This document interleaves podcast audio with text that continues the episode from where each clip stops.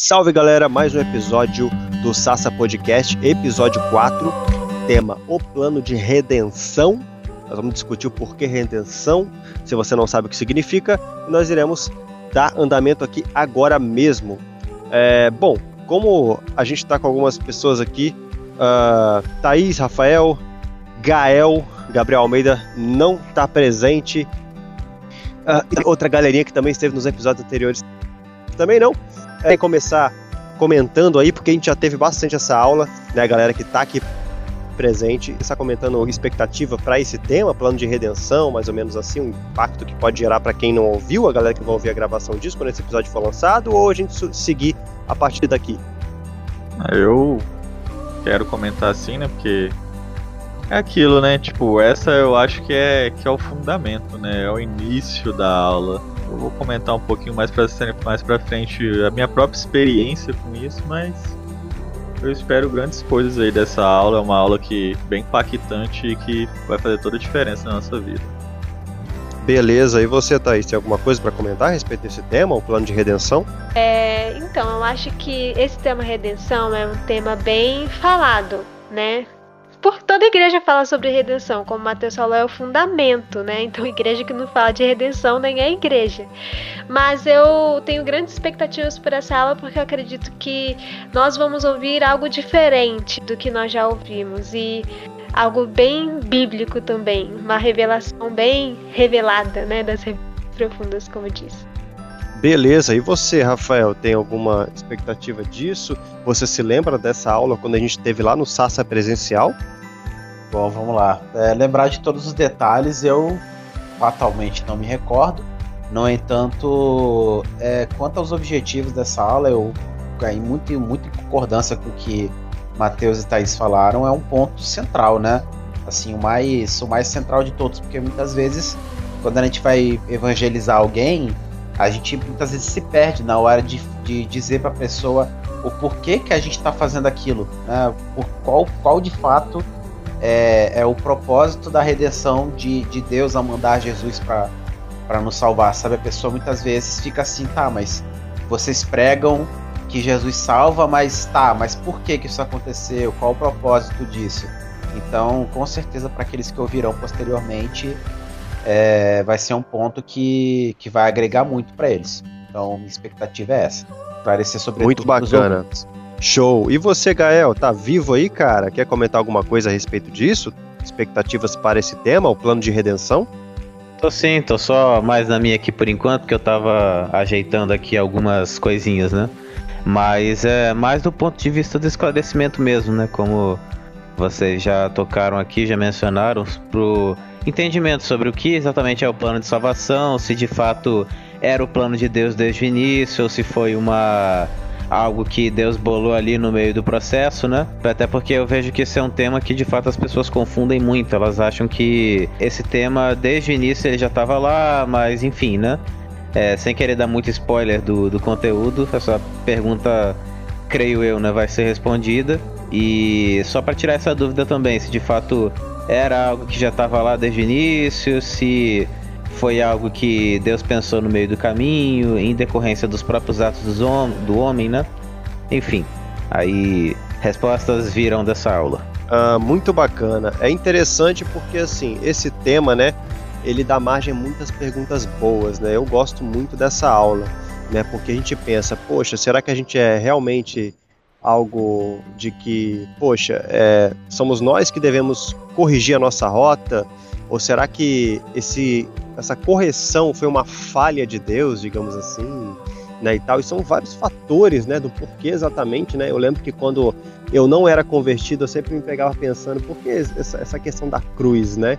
Esse lance, todos esse, esses fatores que é, muitas pessoas, né, que não são convertidas conhecem, né, que um, um, um Jesus, né, foi crucificado, né? Tem filmes a respeito disso, né? O grande, o mais famoso, se eu não me engano, é aquele do Mel Gibson, né? A Paixão de Cristo. E eu lembro que quando eu era é, mais novo, assim, digamos, eu ficava olhando essas coisas assim e, cara, por que exatamente dessa forma, né? E tal, é, não faz muito sentido, etc. Mas enfim, a gente não, a gente nem força mesmo para tentar entender um pouco mais. Mas, assim, esse, essa aula, né? Então, para você que está aí ouvindo a gravação disso, né? Esse episódio publicado, seja no nosso canal no YouTube ou também no Spotify, saiba que essa aula ela é conectada com o propósito eterno de Deus, a nossa aula anterior do podcast que a gente gravou, né? Tem duas partes, né? E a gente conecta muito isso, até mesmo quando a gente também dá essa aula no Sarsa presencial, né? Que é o propósito eterno, o plano de redenção e depois lei versus graças, né? Assim, é, é, é, é, parece até que é uma série de identidade, né? O cristão entender a sua identidade, né? E tal, e o que, que muda, aliança, esses fatores todos aí, no caso, que é o feijão com arroz, né? Do evangelho, né? E que faz toda a diferença para tua vida, né? Então, vamos seguir aí, quem ficou de orar, né? Para esse episódio 4 aí, no caso, o plano de redenção, pode começar. Beleza, oremos então.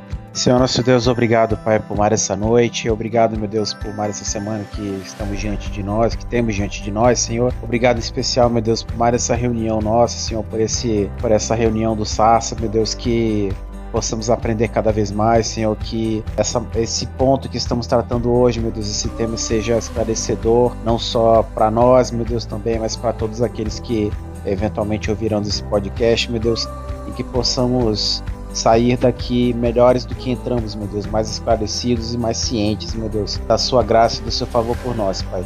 Não por merecimento, mas pela tua vontade. Essa é a nossa oração. Pedimos a sua orientação nesse estudo, meu Deus, em nome de Jesus. Amém. Amém. É, o Matheus ele comentou que vai falar a respeito do presencial. O Matheus quer dar uma palhinha aí do, sobre o Sassa presencial? Manda bala aí. É, só, só comentando, né, que hoje o podcast, como todos aqui que estão hoje aí. Alguns, você mesmo comentou, né, que alguns não conseguiram vir hoje, até porque aqui no estado, não sei se é no estado, mas teve esse feriadão aí de quinta, sexta, sábado, domingo e segunda. Então a maioria nem tá em casa ainda, ou tá voltando para casa agora, não conseguiu participar. E aí, o pessoal que tá aqui participando já participou, né, dessa aula no presencial. Então, provavelmente nossa aula hoje não vai ter tantas perguntas assim, né? Vai ser mais algo comentado. O pessoal já sabe das perguntas, mas obviamente eu vou fazer elas para vocês aí que estão ouvindo, né? Então, se vocês ainda ficarem com dúvida, podem deixar essa pergunta aí depois aí, ou aqui no Discord, ou entrar no WhatsApp aí e perguntar para nós. Exatamente. Se você que está ouvindo aí a gravação desse episódio, que já foi publicado, você pode fazer suas perguntas e que a gente vai responder elas. No caso, a gente pode até responder antes mesmo de iniciar a, o próximo episódio, no caso, né? A gente pode estar tá vendo tudo isso, beleza? E também lembrando, se você é de Vila Velha, temos o Sassa Presencial, que é um modelo né, de estudo muito mais profundo, né, no caso, né, onde a própria palavra já diz, presencialmente a gente tem essa aula, né, digamos assim, e tá todo vapor. Então, se você não sabe é, como é que faz, você tem interesse, você é de Vila Velha, tem o nosso Instagram, tem o nosso WhatsApp, você pode entrar em contato conosco para saber, se informar como é que faz aí para você participar, beleza? Show de bola, vamos tocar. Top, top. Então vamos lá, né? Sem mais delongas, nosso plano aí de redenção. Nossa, não, né? Plano de Deus, claro. É, primeiro eu gostaria, como de costume aqui da Sarsa, sempre começar com algumas perguntinhas, né? Aí agora é a hora para ver se o pessoal tava afiado nas minhas aulas aí. Eu vou começar com aquela perguntinha da morte já, porque aqui geralmente a gente faz algumas perguntas assim. Mas antes eu queria dizer uma experiência minha sobre da onde surgiu, né? essa, essas perguntas aí, que era quando eu era agnóstico, né? Eu sempre fui um cara meio curioso e cético, super questionador. Então eu fiquei incrédulo durante muito tempo da minha vida porque eu perguntava a muitos cristãos, né, amigos meus de escola ou em igrejas que eu ia, e aí, geralmente, quando eles vinham me evangelizar, né? Porque cristão faz muito isso, eu também faço. É, quando eles vinham falar de Deus com a gente, o que que acontecia? Eu fazia minhas perguntas de prática, tentar entender aquilo ali. E aí, quando eu fazia as perguntas, eles não sabiam. E eram perguntas relacionadas principalmente ao nosso tema de hoje. Né? Só que são perguntas que fala da base da nossa crença. Isso daqui, esse tema de hoje é o nosso fundamento, é aquilo que vai começar a construção, né? Então, se esse fundamento não tiver muito bem edificado, não estiver muito bem construído, tudo aquilo que a gente construir depois pode e corre o risco de desmoronar. Né? Então eu perguntava para muito crente uma pergunta simples e eles não sabiam responder. E essa pergunta é a seguinte: por que Deus simplesmente não salvou o homem? Por que Jesus teve que morrer? Geralmente eles respondiam daquela forma: ah, Jesus morreu para te salvar. E eu só perguntava: por quê? Por que, que Jesus teve que morrer? Ele não é Deus. E aí, galera? Por que Jesus teve que morrer? Ele não era Deus? É, essa daí é uma coisa que me entregava muito, velho. Realmente, assim. Se ele é Deus, por que não instalar os dedos, né? Afinal, ele é Deus, né? Instalar os dedos e a ah, cara, vocês são salvos. Ah, não, mas ele fez isso porque ele ele quis mostrar, né, através da humilhação, né, o fato para vocês valorizarem tal, o amor dele e tal, etc. Cara, não, não faz sentido, as peças ainda não se encaixam. E você, Isso. quem quer começar? É. Agora vai responder por último, deixa eu responder por último. essa, essa era, era a, a grande coisa, né? sempre falavam isso, eu ficava, bicho, mas não faz sentido, mano, tá ligado? Tipo, não, não, faz sentido dele, dele fazer isso só por, pra mostrar ali uma humilhação e tal, ainda não, não, não se encaixava, sabe? É, ele Mas não é, é masoquista. É, aí quando eu via que o pessoal não, não, sabia responder, eu deixava pra lá, né? Porque eu nunca fui aquela pessoa igual os ateus aí que quer desconverter crente. Não, eu queria só entender mesmo. Se a pessoa não sabia, eu deixava pra lá.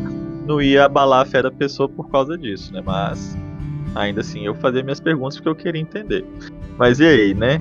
Fica, fica a pergunta aí. Bom, vamos lá. Dando uma dando uma pincelada aqui, uma sugestão, por assim dizer. Deus jogou de acordo com as próprias regras, vamos colocar assim.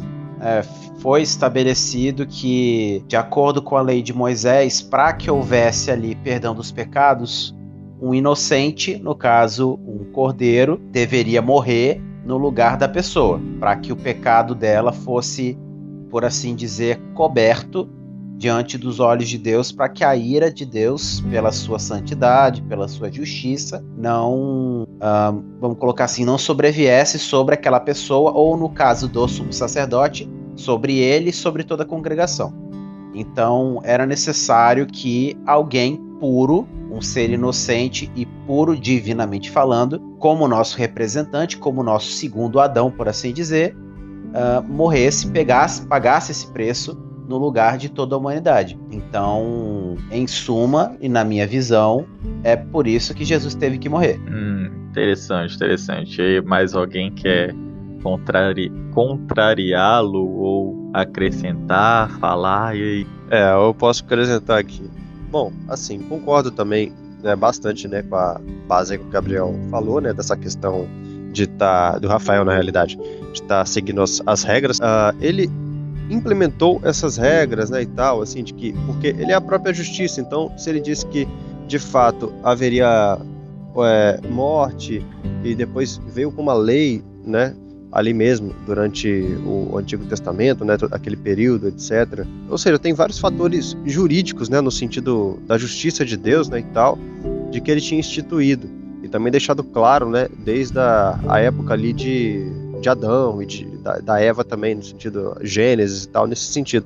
Então, se ele simplesmente instalasse os dedos e falasse, cara, a, a partir do momento que uh, Adão e Eva caem ali, né? Eles, é, Deus viesse ali, cara, não, tá tudo bem, pode voltar aqui pro jardim, vocês estão livres aí de boa disso daí e tal. Falei isso, mas deixa pra lá, né? Já como eu tenho poder aqui, vou, vou livrar a cara de vocês, né? Para que não haja nenhum problema, não haja a morte, como eu, como eu havia falado que haveria a morte, né? Não vai haver mais, deixa pra lá. É, então, se ele tivesse feito isso, né, ele iria contra, né, a palavra dele, né, porque ele disse que haveria aquilo. Então, se ele disse aquilo, ele iria se contradizer, digamos assim, né, como se ele tivesse se enganado ou algo dessa forma, entende? Sendo que ele é um ser perfeito, né? Então, acho que é, é muito nesse sentido. Eu queria falar um pouco mais, até mesmo do, da questão da lei que veio posteriormente, mas enfim, eu acho que a gente vai estar tá construindo isso ao longo do podcast. Isso, isso. Calma, calma, que a lei é lá pra frente ainda. Vamos Vamos começar de baixo. E aí, Thaís? eu acho assim, eu acho que a gente pode começar por, por algo básico, assim, vamos construir o pensamento, né? Tipo, por que Deus não poderia simplesmente estalar os dedos ou fazer qualquer outra coisa? Por que ele precisava mandar Jesus? Ele, ele não pode fazer qualquer coisa, ele não é Deus. Aí eu acho que a gente tem que parar e pensar: Deus realmente pode fazer qualquer coisa? Deus realmente poderia, ele poderia realmente estalar os dedos ali e falar: gente, tá todo mundo salvo. Por que ele não fez isso? Por que, que ele escolheu fazer Jesus? Essa é a pergunta que a gente tem que se, que se fazer para chegar à resposta. Isso é interessante porque, assim, né, Thaís explicou muito bem aí, né? Apesar que o Aleph e o, e o Rafael falaram também muito bem, porém eles já foram muito além, vamos colocar assim, e o negócio ficou meio complexo demais. A gente tem que tomar cuidado com isso também quando a gente vai explicar para que as pessoas possam entender. Então é sempre ideal a gente construir um pensamento. Então existem perguntas que trazem outras perguntas. Então, às vezes, quando a gente quer responder uma pergunta já diretamente por ela, sem nos fazer outras perguntas, a gente corre o risco de cair no engano, né? É igual aquele, aquele paradoxo lá da, daquele cara lá, que eu nunca lembro o nome dele porque é muito complicado. Mas é o cara lá que Deus pode criar uma pedra que ele mesmo não possa levantar, né? É o famoso paradoxo que eu não lembro o nome. Mas, mas tem isso daí, né? Que os ateus falam. Né, porque se Deus pode fazer todas as coisas, então ele pode criar uma pedra que ele não pode levantar? Esta pergunta por si só, ela já está embasada em um pensamento errôneo de Deus. Então a Thais foi bem cirúrgica nesse ponto aí. Né? Então a pergunta é: se Deus simplesmente não salvou o homem, entra outra pergunta. Ele pode fazer todas as coisas? E aí, galera? A resposta é não. Ele não pode negar a si mesmo. Ele não pode pecar. Então, por si só, Deus não pode fazer todas as coisas. É bem complexo isso, porque assim, entra naquela questão, né? Tipo assim, é como se ele não tivesse poder para negar a si mesmo, sacou? Como se. Não tem como. Mesmo se você tentar imaginar na sua cabeça ele tentando, ele não conseguiria ter êxito. É tipo uma parada assim, é bem louco isso. É isso daí mesmo, né? E isso é muito ilógico porque a gente cresce na igreja ouvindo que Deus pode fazer todas as coisas, né? A gente ouve Deus, ele é onipotente, o atributo da onipotência é que você tem poder para fazer todas as coisas, mas a Bíblia não fala isso. Né? A gente sempre tem que lembrar que os três atributos divinos, né, que a gente chama, que é onisciência, onipotência e onipresença, são atributos característicos criados por homens. Como assim? Né? Não é que Deus não tenha esses atributos, ok? Deus é sim onipotente, Deus é sim onisciente, Deus é sim onipresente. Só que tem uma questão: o que esses atributos são, como eles funcionam, como são as características dele, isso tudo é criação humana. Por quê? Porque nós não somos onipotentes, nós não somos oniscientes e nós não somos onipresentes. Então, nós nunca vamos poder saber com perfeição e com precisão o que é ser isto. Então, logo, se a gente é... não vai saber com perfeição, a gente não vai também explicar isto com perfeição. Você está dizendo que explicar isso é, você está dizendo que explicar o como já parte é, entrar na lógica limitada humana. Isso. Então não tem como a gente explicar isso com perfeição. Porém, todavia, a Bíblia deixa algumas coisas que já deixa óbvio algumas características, vamos colocar assim. Então, onipotência não é o poder de fazer todas as coisas ok? Por que disso? Porque existem coisas que Deus não pode fazer. E é louco isso porque a gente, como humano, como humanidade, nós pensamos que um Deus, por ser Deus, ele pode fazer todas as coisas. Mas se Deus pudesse fazer todas as coisas, Deus não seria perfeito. Um ser que pode fazer tudo, ele não é um ser perfeito. Por quê? Porque ele pode, por exemplo, se contrariar.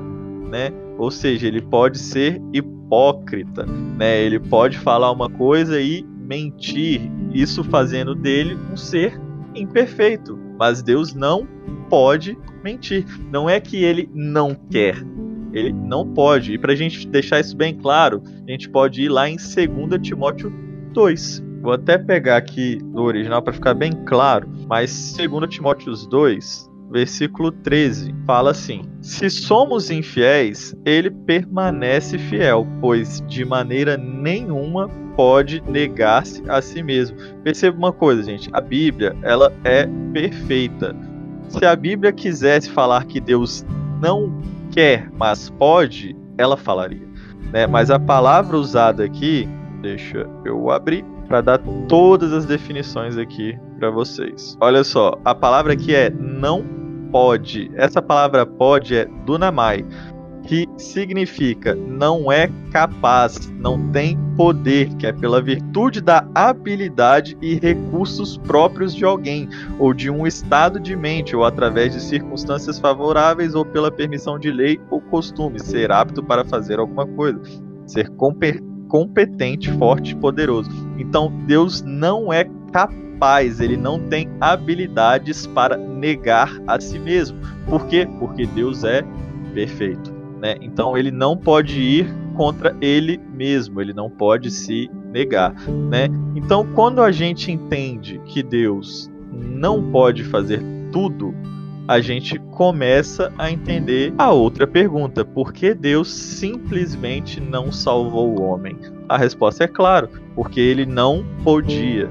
Por que ele não podia? Alguém consegue explicar aí por que Deus não podia salvar? É, eu não vou responder essa pergunta aí não, mas eu perguntar uma coisa aqui que eu acho que talvez quem está ouvindo possa se perguntar. Então a gente já sabe ser onipotente não é poder fazer qualquer coisa, até porque eu gosto de uma frase que é poder fazer qualquer coisa é diferente de ter poder. Só que tem aquela frase na Bíblia, né, que diz em Lucas para Deus nada é impossível. Então o que, que essa frase está se referindo? O que, que... Cortou o final aí, mas então o que, que essa frase está se referindo? Você falou alguma coisa é... depois disso?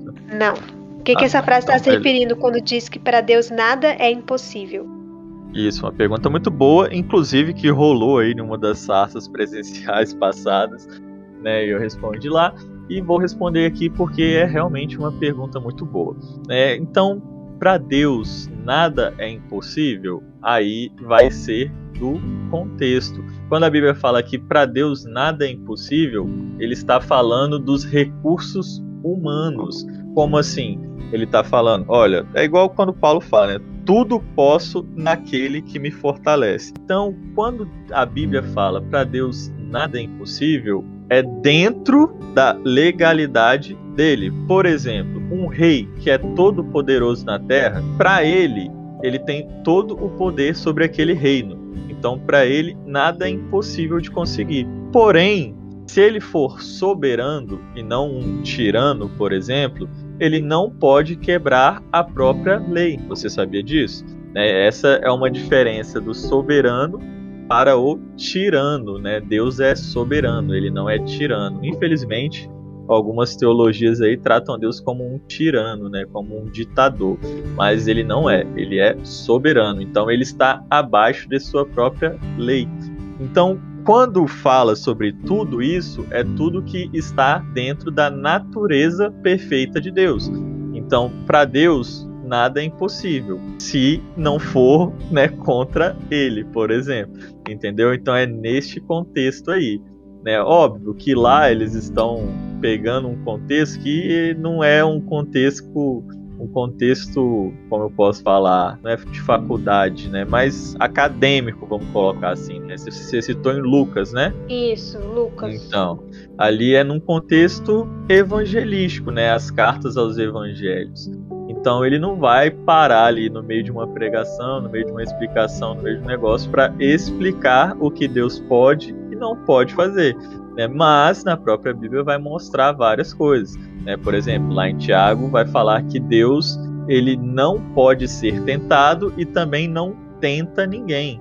Né? Então a gente começa a ver algumas questões aí. Né? Então quando ele vai falar nada é impossível para Deus ali, ele está falando sobre milagres, né? Ele está falando exatamente sobre a nossa limitação, exatamente, né? Então, tipo assim, aquilo que para nós, nós que somos limitados, é impossível, para Deus não. Aí vai levar no sentido mesmo de poder sobrenatural. Para o homem é impossível abrir o mar vermelho e atravessar. Para Deus não entendeu? Para o homem é impossível fazer chover carne, né? Fazer chover comida, sabe? Fazer chover maná. Para Deus não, né? Para o homem é impossível transformar água em vinho. Para Deus não. É interessante essa questão de impossibilidade, porque na maioria dos milagres bíblicos o homem consegue explicar mas não consegue fazer. Vocês sabiam disso? Que o homem consegue explicar, mas não consegue fazer? Eu já, é, eu já vi uma coisa lá sobre. Eu também vi uma série muito tempo atrás no Discovery Channel que eles estavam explicando milagres bíblicos, né? No caso, eles pegaram essa questão do Mar Vermelho como um caso, né? E fizeram um experimento em laboratório para tentar reproduzir aquilo. E realmente conseguiram, né? Fazer aquilo, não numa escala, né, que aconteceu ali no Mar Vermelho, mas eles fizeram ali numa escala em laboratório, né, vamos colocar assim, né, é, explicando que a nivelação ali de baixo, né, no caso dos oceanos, né, Isso. É, e um vento, né, específico, vento, que a própria no Bíblia sentido, fala né, que vem o vento. exato, é, faz com que ali, no caso, aquela nivelação de baixo ali, faz uma abertura, mas aí no caso o vento teria que ser muito intenso, né? E eles Sim. realmente conseguiram reproduzir aquilo ali no laboratório. Qual seria o problema ainda, né? Que o vento também não poderia bater nas pessoas, né? Então, tipo. É, tem essa questão aí. Não ia jogar elas junto com a água, né? Não ia, não ia adiantar muito. Então, assim, esse próprio milagre aí é, é autoexplicativo, né? A gente consegue explicar. A Bíblia fala que veio um vento que abriu o mar. É possível? É, mas teria que ser um vento super poderoso e ainda bem controlado para não bater ali nas pessoas, porque senão, obviamente, as pessoas iam sair voando junto com esse vento. Né? Então é uma coisa assim, miraculosa, porém explicada. A água e vinho, por exemplo, né, a gente consegue explicar. O que, que foi a transformação de água e vinho? Né? Eu vou falar de uma forma leiga aqui, basicamente. Né? Eles Jesus ali, ele pega os átomos, vamos colocar assim, né? Tô falando de uma forma leiga, porque eu não sou cientista, mas ele transforma aqueles átomos de água, aquelas moléculas de água ali, em átomos de vinho. Isso é possível? Sim, cientificamente falando, isso é possível. Porém, qual era a energia necessária para a gente transformar aquela quantidade de vinho? Não, um barril de vinho em água. Era necessário a energia de dois sóis, né? No caso, dois sol. Então, assim, é explicado, mas o homem é impossível mas para Deus não, porque ele tem todo o poder. Então, para Deus tudo é possível nesse sentido aí, tá? De poder, ok? De força. Deu, ficou, ficou claro? Óbvio, bem claro. É, bem, bem interessante. É, faz sentido, sim, é, olhar por esse lado, né, no caso. É, até mesmo porque tem muitos eventos, vamos colocar assim, né, que a própria ciência ela reproduz hoje, que se fosse é, reproduzido no passado, né? Vamos colocar assim, o pessoal ficaria chocado. E, e é, isso talvez seja algo assim que, que talvez assim é, dê pra gente pensar, né? No caso assim que é, existe a possibilidade, né? Só que existem, né? No caso se tratando de milagres, né? No caso é, realmente já entra num caso que o homem conseguiria reproduzir, né? Exatamente. É, inclusive quando Moisés faz vários dos milagres lá da, em relação às pragas, né, do, do, Egito, eles tinham os bruxos dele lá, os feiticeiros que, né, copiavam alguns daqueles milagres em menor escala, porém ainda assim copiava, né? Então era meio que os cientistas da época. Então, assim, milagre, ele é algo que foge à nossa sabedoria. Então, tem coisas que antigamente Deus fez que, por exemplo, hoje o próprio homem já consegue fazer. Por exemplo, né, a cura de certas doenças antigamente que era impossível e Deus fazia milagres, hoje nós temos o médico. Ah, então Deus deixou de ser Deus, deixou de ser importante por isso? Claro que não, né? Até porque ele é muito mais além do que a nossa ciência pode um dia chegar ok? Mas Deus se alegra sim, né? Toda boa dádiva provém de Deus, né? Então a ciência, do contrário que muita gente acredita que a ciência é anti-Deus, não. A ciência nasceu, na verdade, no cristianismo. Né? Na época aí, para quem não sabe, grandes padres começaram na ciência exatamente para entender as leis do seu criador.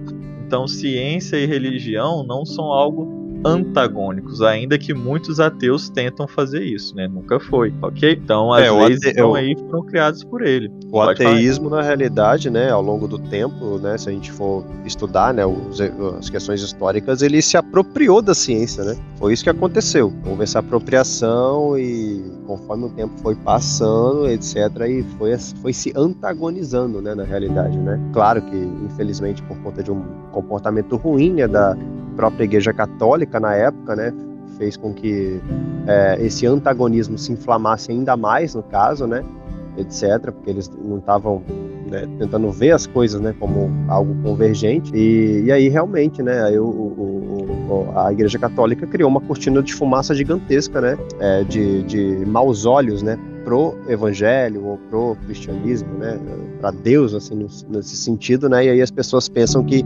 é, realmente o, o, que é sério, né, o que é de fato uh, verdadeiro, né, de fato são as ciências naturais. Isso, perfeito, né. Vamos entrar muito nesse assunto porque não é hoje, mas a explicação do Aleph aí tá, tá de bom tamanho para a gente entender melhor isso daí. Então, por que Deus simplesmente não salvou o homem? A resposta era simples, né? Porque Deus ele não podia. Por que, que ele não podia? Porque ele fez o quê? E aí, galera, por que, que Deus simplesmente não podia salvar o homem? Rapaz, ele, eu penso a primeira coisa que eu pensei foi a questão de que ele disse, né, que se o homem se aviltasse contra, contra Deus, no caso, é, ele morreria. Né? Ele, ele disse aquilo caso, né? A partir do momento que ele disse aquilo, evidentemente que é, foi estabelecido todo um processo, né, no caso, de como aquilo aí iria acontecer de fato, né, essa, como seria essa morte, etc. Aquilo foi estabelecido, né, a palavra foi liberada dele. E eu acho que foi por isso, né, no caso, que a partir do momento que o homem caiu mesmo, né, depois de ele ter dito isso. Interessante. Então, assim, então você quer me dizer que Deus não podia porque ele já tinha falado que o homem morreria, né? Então ele já tinha decretado uma regra ali, vamos colocar assim, né? Certa lei. Ok, deu para entender. Então deixa eu perguntar outra coisa, né, para vocês aí. Essa pergunta vai ser um pouquinho diferente aqui. Deus, essa... nossa, já tô até, tô até com medo de perguntar isso, mas vamos lá, né?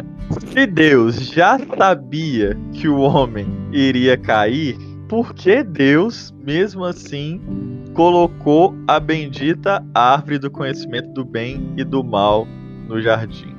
Aí entra o conceito de livre-arbítrio, certo? Se Deus é amor, se Deus é justiça e se Deus, sendo todas essas coisas, não poderia negar a sua criação a possibilidade de se voltar contra ele, ele, com, com o fim de não ser ilógico, com o fim de não negar a si mesmo, ele tinha que dar a oportunidade da própria criação dele de pisar na bola, de se voltar contra ele. Então, na minha visão, o raciocínio é esse. Perfeito, perfeito.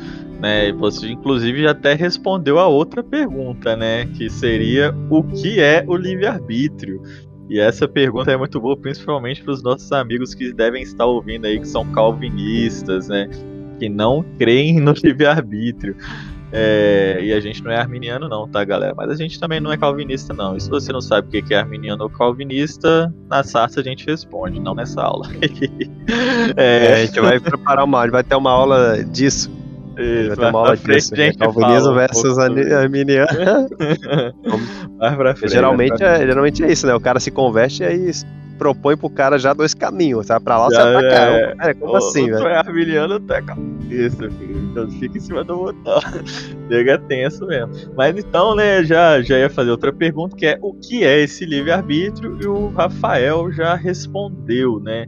Então, o livre-arbítrio é né, a definição que eu criei para facilitar, que foi exatamente o que o Rafael falou. O livre-arbítrio é o seu direito de se voltar contra o seu próprio criador, né? E aí, quando a gente entende que o livre-arbítrio é o seu direito de se voltar contra o seu criador, a gente também entende por que Deus colocou a árvore do conhecimento do bem e do mal lá, né? Exatamente para que o homem fosse livre, 100% livre. Então, a partir do momento que Deus fala e cria um homem para ser livre, mesmo ele sabendo o que o homem faria, ele teve que colocar a árvore lá. Por quê? Porque Deus é justo, Deus é bom, Deus é perfeito.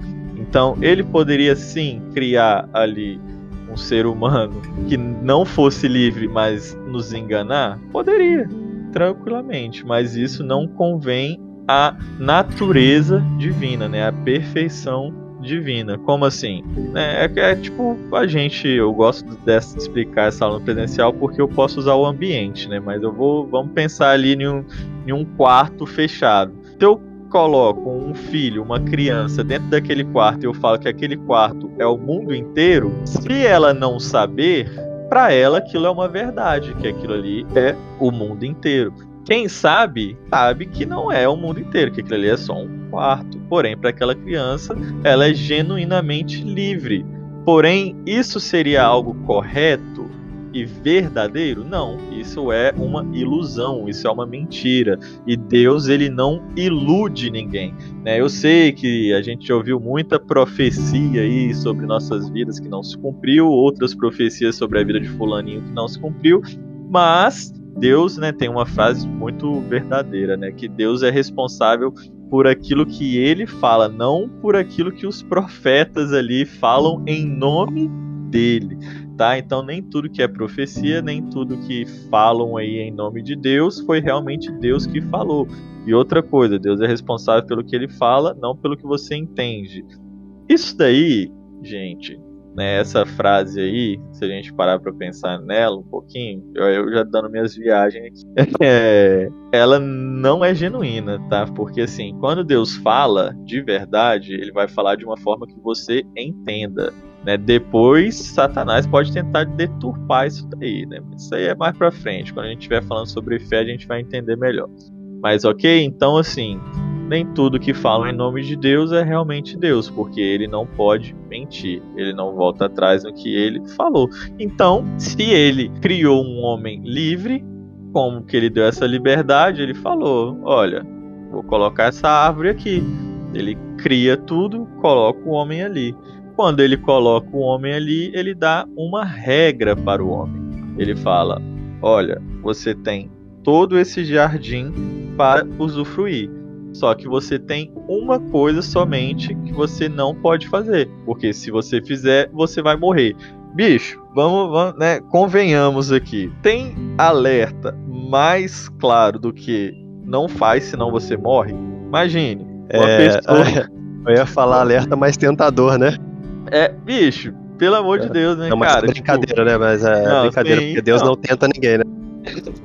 tem, tem, é um alerta, assim, nítido, tá ligado? Quando você chega em um lugar que tem uma placa ali, perigo, tá ligado? Tipo, risco de morte, você já fica mais cauteloso em relação a isso. Dependendo da situação, você não quer passar nem perto para não arriscar, entendeu? Porque é uma coisa muito séria, um alerta de morte. Então Deus dá exatamente esse alerta para Adão. Então a gente conseguiu entender o porquê Deus colocou a árvore, ok? Foi exatamente para dar essa liberdade, esse livre-arbítrio para o homem. Entendemos também o que é o livre-arbítrio. Livre-arbítrio não é o seu direito de escolher fazer qualquer coisa, ok? Porque ninguém e isso é muito importante a gente entender para para nossa vida atual. Ninguém é genuinamente livre. Por quê? Porque essa liberdade genuína, vamos colocar assim, que o homem é, busca e procura, né, ele se ilude, essa liberdade genuína aí precisaria ser de neutralidade. Porém, não existe neutralidade. Ou você segue a Deus ou você segue o diabo. Não tem neutralidade. A palavra de Deus é sim, sim, não, não. Então não se iluda achando que você é neutro, ok? Então o livre-arbítrio fala disso, né? O seu direito de escolher quem você quer seguir, seja Satanás, seja Deus. Show? Não tem 50 tons de sim nem 50 tons de não. é, sim, sim, não, não. Então, assim, respondemos aqui porque Deus colocou a árvore do conhecimento, o que é esse livre-arbítrio, e agora a gente vai entender melhor do porquê que Deus não simplesmente salvou o homem. E aí a gente falou, né? Porque ele tinha dado uma palavra e Deus ele não podendo fazer qualquer coisa, como ele deu uma palavra, o homem agora tinha que morrer.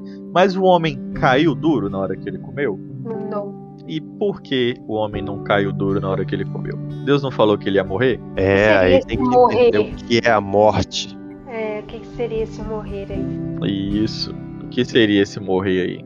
A gente, pelo menos eu, quanto criança, né, que fui crescendo, na- ouvindo as aulas da escola bíblica, sempre foi dito que essa morte era aquela separação inicial, né, aquele corte do, do cordão umbilical, vamos colocar assim, em relação ao relacionamento direto com Deus. né? Então é como se fosse, é, segundo essa- esses ensinamentos, a queda da alma da pessoa, por assim dizer. Então, se referia a essa morte a princípio, né? E depois, posteriormente, ao retorno ao pó, por assim dizer. Isso aí, né? Eu sempre parabenizo essa professora aí, porque é difícil A ter escola professora bíblica dele é maravilhosa, sério. Isso, é difícil, é difícil, mas. Então, né? É, é, é, tipo- é isso daí mesmo. Então, assim, quando o homem peca, ali, quando ele come da árvore do conhecimento do bem e do mal, né, lembrando que é do conhecimento do bem e do mal, né? Tem alguns ateus que falam que, que, que Deus proibiu o homem de comer da árvore do conhecimento. Não, meu querido, não é do conhecimento, é do conhecimento do bem e do mal. Show? Nós podemos sim pensar e questionar. É, então aqui, quando a gente para para ver isso, a gente começa a entender exatamente o que o Rafael falou. É a morte do nosso espírito. Quando o homem come ali, ele é separado de Deus. Então, morte significa separação. Então, houve uma separação do espírito humano do espírito divino, do espírito de Deus. E como consequência de não estar mais ligado a Deus, o homem deixou de ser um ser eterno. Né? Então, a morte física virou uma consequência da morte espiritual. Show? Então, a gente precisa entender isso daí. Então, por isso que o homem não cai duro ali na hora que, que Deus fala, né? Porque a morte que Deus tinha falado era uma morte espiritual e a morte física veio como consequência. Ok? Então, quando isso acontece, o que é que Deus faz? Deus chega ali e fala: Vim terminar o serviço, vou te matar aqui agora. E aí? É, então, só para dar minha contribuição aí sobre esse, esse ponto da, da morte, né? Eu fui dar uma olhadinha aqui no dicionário desse versículo, né, de Gênesis 2, capítulo 17, né? Exatamente onde está. É, que é mais da árvore do conhecimento do bem e do mal, dela não comerás, porque no dia em que delas comerei, é, no dia que comeres, certamente morrerás, né? É, a tradução aqui da palavra morrer, ela é meio complicada, né? Ela, é, ela se lê movit, movit, que significa literalmente morrer, matar ou executar.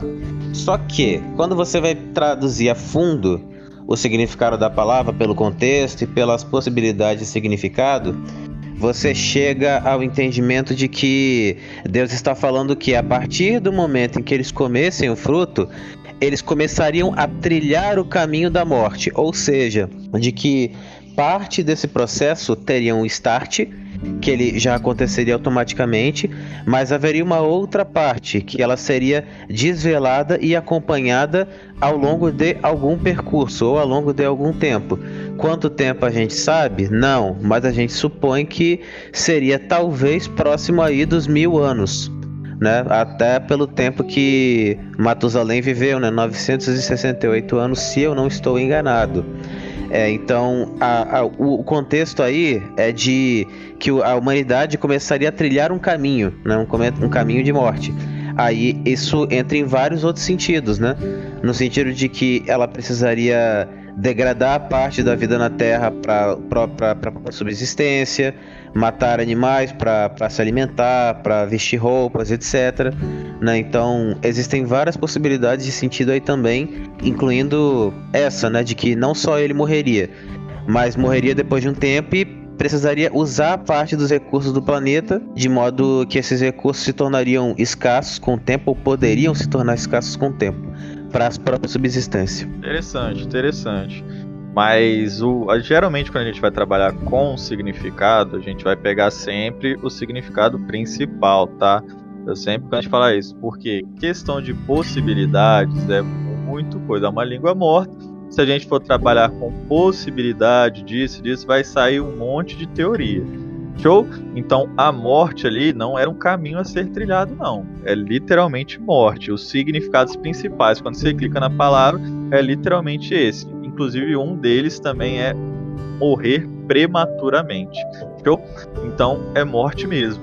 Só que morrer espiritual leva a morrer fisicamente. Então, como assim?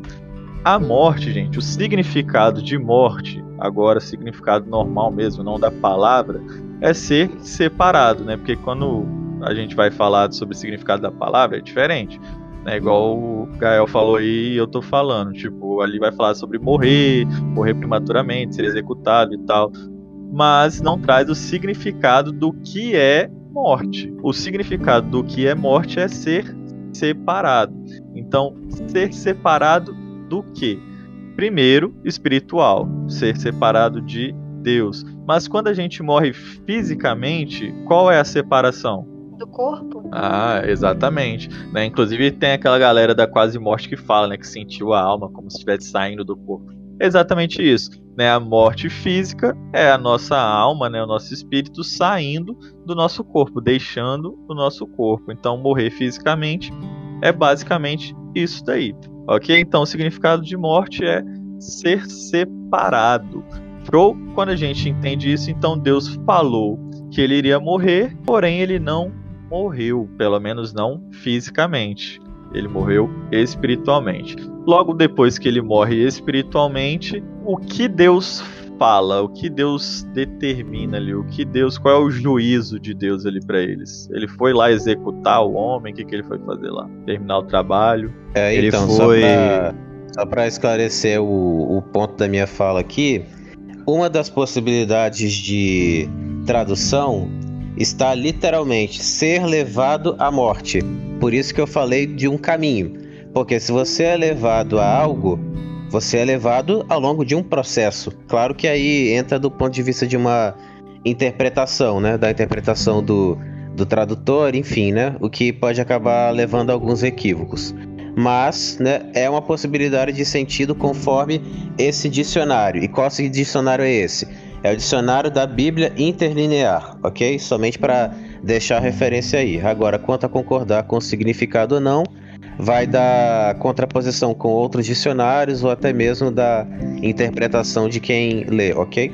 Apenas esse esclarecimento. Isso. O, o Strongs também traz traz essa daí do, do ser levado à morte. Por que, que eu não gosto de trabalhar com possibilidade, galera? Porque a possibilidade ela é muito perigosa. Ela leva muito a coisas fora dali. Então, ser levado à morte, tipo, seguiria de que não houve morte instantânea. Então, o espírito foi morrendo lentamente e seguiria que o principal fosse o físico. Então, segue-se muitas coisas que não faria sentido neste contexto, nessa explicação. Show? Então, se você falar que se o significado daquela palavra é morrer lentamente, é iniciar um caminho de morte, é isso tudo, vai colocar tudo isso como se o principal, a morte principal fosse a morte carnal, quando na verdade o maior problema era a morte espiritual. Então por isso que eu não posso concordar com esse entendimento e essa possibilidade. OK? É... Fala aí, Aleph. Eu acho, eu acho que a morte processual, assim, ela tá um pouco mais relacionada com a, a morte do, do físico, no sentido de que a partir do momento que a morte espiritual ela é instantaneamente ali executada, né, vamos colocar assim, a partir quando o homem cai, né, ali já começa, né, talvez acredito esse processo de envelhecimento, né, é, e ao mesmo tempo de degeneração no sentido de uh, depreciação né, do corpo, vamos colocar assim, que não havia antigamente. E aí é, e a gente sabe né, que a gente vai né, em caso, se a gente tem um, um, tempo de validade, vamos colocar assim, naquela época lá, mesmo a, a, a, vida, os anos eram mais estendidos, mas enfim, né? A partir do momento que instantaneamente aquilo foi desconectado, espiritual, né? Deu-se início basicamente a essa validade, né? Esse tempo, assim, no caso, que tinha um, um ponto ali, no caso, para ser ser concluído, vamos colocar assim. Acho que seria é, isso, assim, talvez essa, essa, essa visão de, do, do, processo, né? A morte no processo seria mais relativa à questão do corpo? Seria isso ou não? A gente vai entrar na, na, próxima aula aqui, mas eu vou, vou falar. É, então, quando a gente pega essa questão aí do, do processo, das coisas, a gente entra em outra pergunta essa pergunta vai entrar na questão do justo e do pecador. Mas vamos lá. É, por que Deus expulsa o homem do jardim? Bom, eu ia, eu ia falar né, da questão da eternidade, né? Só estou tentando pensar aqui em como isso se encaixa nessa questão que a gente está vendo aqui, né, no caso, né? Porque eu sei que se é, o ato de expulsar foi realmente uma coisa de misericórdia, né? Porque lá tinha é, a, a, oposição aos outros frutos que permitiam que o homem né, continuasse né, na eternidade, nesse sentido, né? E aí rola aquela questão, né, do que, do que aconteceria se o homem continuasse lá e comendo da árvore da vida. Ele falou que ia falar.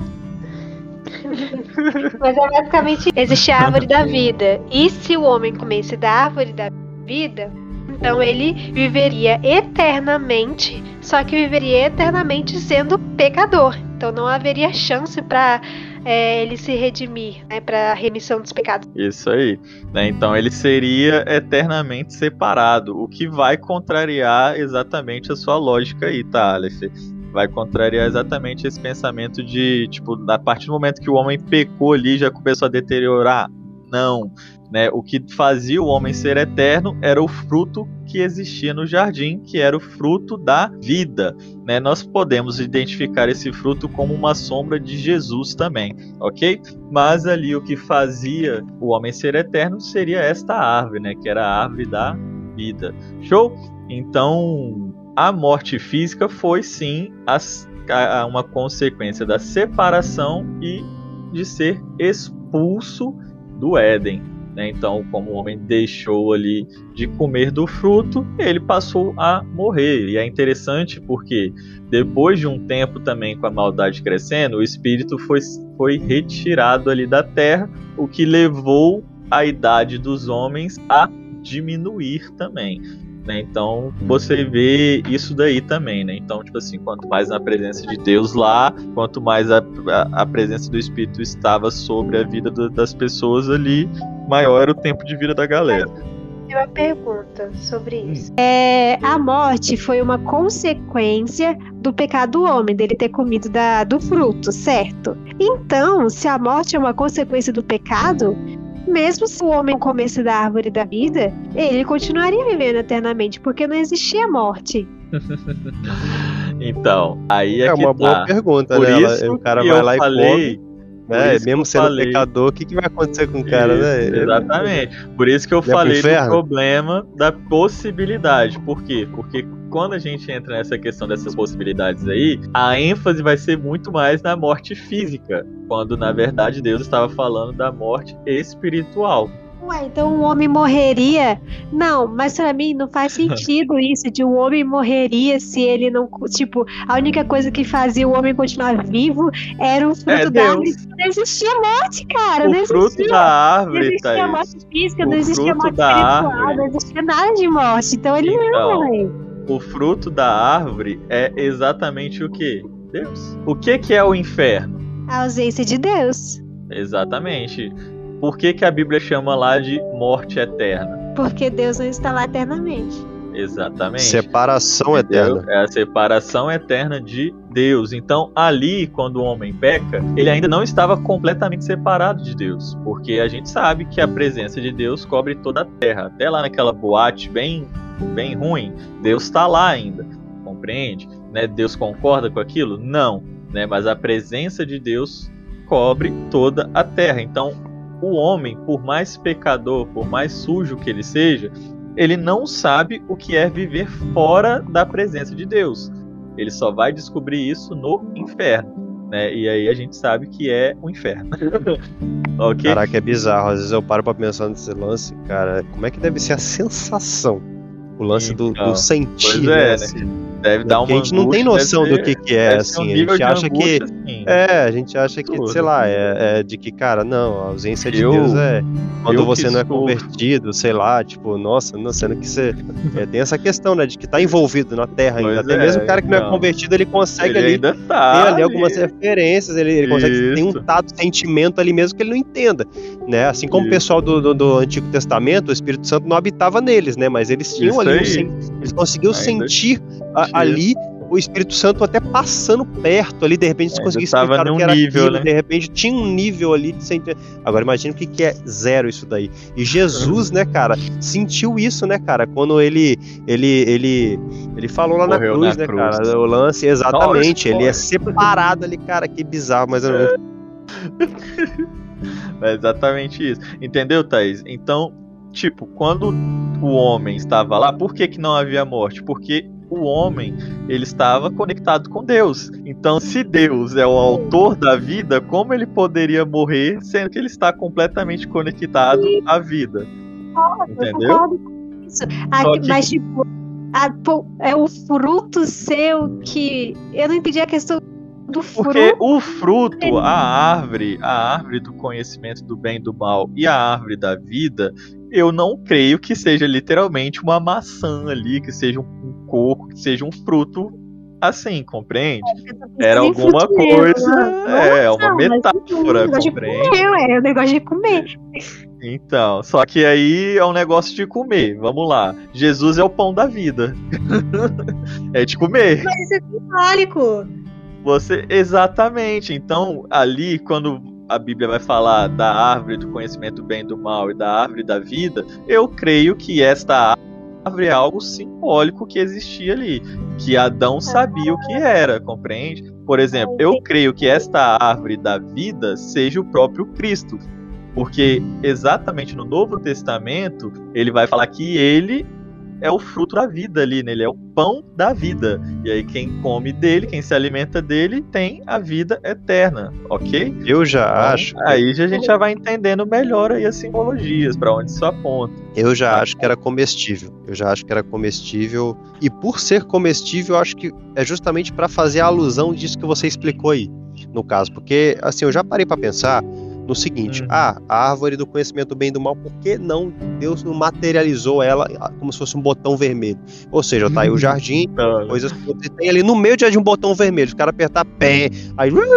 Cara, tipo assim, ah, por que não? Por que não desse jeito? Tem que ser uma árvore também.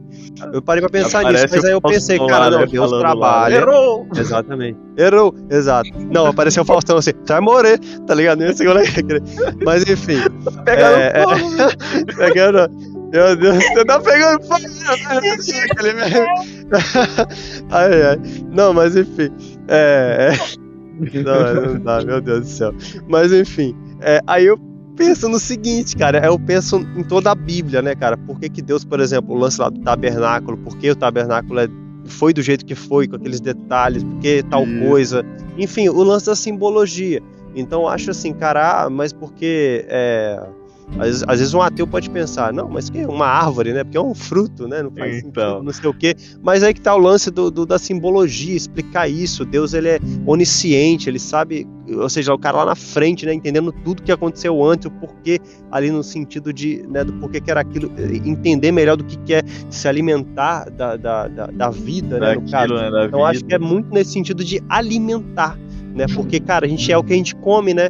Então, ou seja, o cara lá foi lá e comeu da, da, da, da árvore do conhecimento do bem e do mal, em outras palavras, ele né, negou Errou. a Deus, né? Ele foi contra exatamente. o criador dele, né? E quando Isso. você é contra o criador, né? A gente falou aqui que no reino espiritual não tem, não tem é, é Sim, sim, 50 não, tons não. de cinza, 50 tons de não, sim, sim, não, não. Então, tecnicamente, ele foi comer de Satanás, Isso. tá ligado? Mas é exatamente isso. isso. né? Ele alimentou ali do fruto da, da serpente ali, ok? Agora, se isso foi realmente uma metáfora ou não, isso daí não vai mudar. O importante é que tinha algo ali para fazer, né? E eles fez oposto. Então, o, o significado é o mesmo.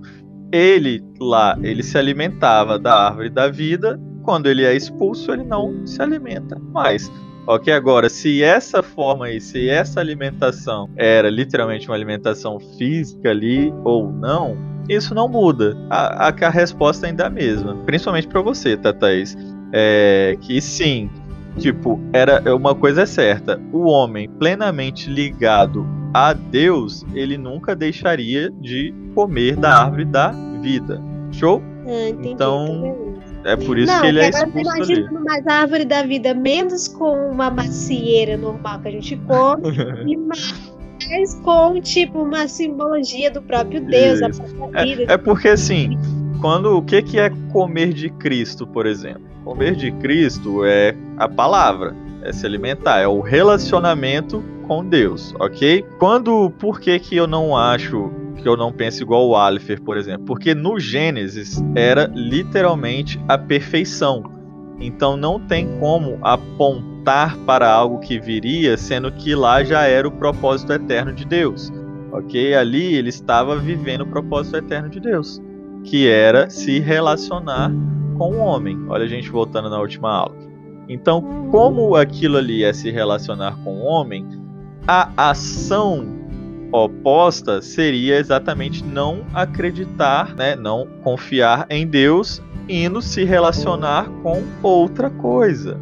Agora, o que era essa ação e como ela era feita, nós não sabemos. Mas eu creio, por exemplo, que a árvore da vida é o que a Bíblia fala lá no Gênesis quando fala: e Deus descia toda a viração do dia para ter com o homem. Ou seja, enquanto Deus descia ali e falava com o homem, o homem era alimentado. Compreende? Sacou? Da mesma forma É. que Não, mas depois aí que o não homem teria como peca- mais isso acontecer. Mesmo que o homem ficasse no jardim, era impossível isso acontecer. Porque era então, impossível que Deus continuasse se relacionando com o homem. Então, é, É, o que eu não entendo. Então, o que eu, o que Moisés não, o que não se né? relacionou com o homem, né? A tal ponto da glória lá, ser, né, brilhar no rosto dele. Brilhar com Deus. Mas Não, aí o mas que se não entendo é a questão das outras, diferentes. das outras árvores. Falou que se todas essas o pode em comer. pecado? Isso, então. Calma aí, uma pergunta de cada vez. O que, que foi, Thaís? Não, tô falando tipo assim, se a sua visão do que é a árvore da vida é o relacionamento ali, Uhum. Eu acho que seria impossível, mesmo para o homem continuar no jardim e continuar se alimentando, porque Deus não consegue se relacionar de fato com o homem no pecado. Deus pode se comunicar, Deus pode conversar, mas é diferente, entendeu? De ter um pleno relacionamento. Então, vamos lá. Quantos anos vive uma pessoa saudável hoje? Ah, uns, ah 100 anos, 100 anos mais ou menos. Quantos 90. anos vivia as pessoas lá no início da Uns Bíblia? mil, mil anos. Vamos colocar Por assim. Séculos e O séculos. que que fazia essa diferença? Ah, eu já não sei, realmente. Não sei. É boa Sério, pergunta. não não- sabe? Realmente. É, então, é, pessoal, isso daí eu paro pra tem, pensar. Não sei se era algum- alimentação. tem alguns né? experimentos aí que fala. fizeram que poderia até explicar. Que poderia até explicar o motivo do homem viver tanto, né? Mas aí entra em questão de A Bíblia fala. teorias, né? Enfim. A Bíblia fala. Vamos abrir lá em Gênesis. Gênesis 6. Gênesis 6, leia aí alguém pra mim o versículo 3. Tá vendo como a Bíblia explica tudo? A Bíblia explica a própria Bíblia. É, então, disse o Senhor: Meu espírito não agirá para sempre no homem, pois este é carnal, e os seus dias serão 120 anos. Hum, isso responde sua pergunta, Thais? Então, vamos lá. Só pra ficar é é.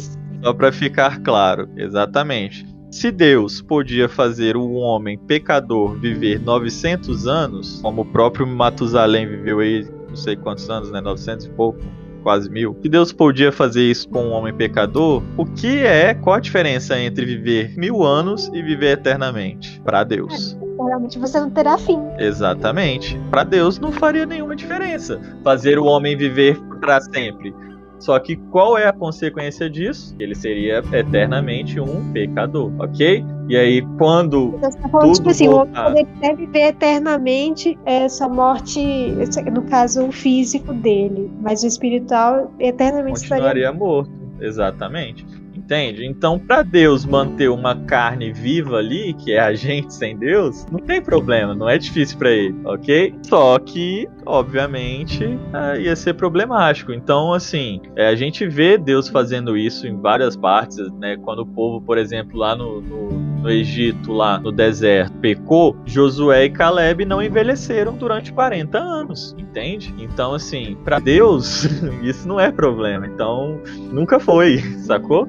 Só que lá no Éden significaria exatamente isso, sabe? Exatamente o homem ficando no Éden significaria que ele estaria sempre se alimentando desta vida e agora o que é essa vida aí que fornece para a carne, como que é o Éden, se ele é físico ou não? Isso aí é essa teoria braba que a gente não precisa entrar. O importante é isso.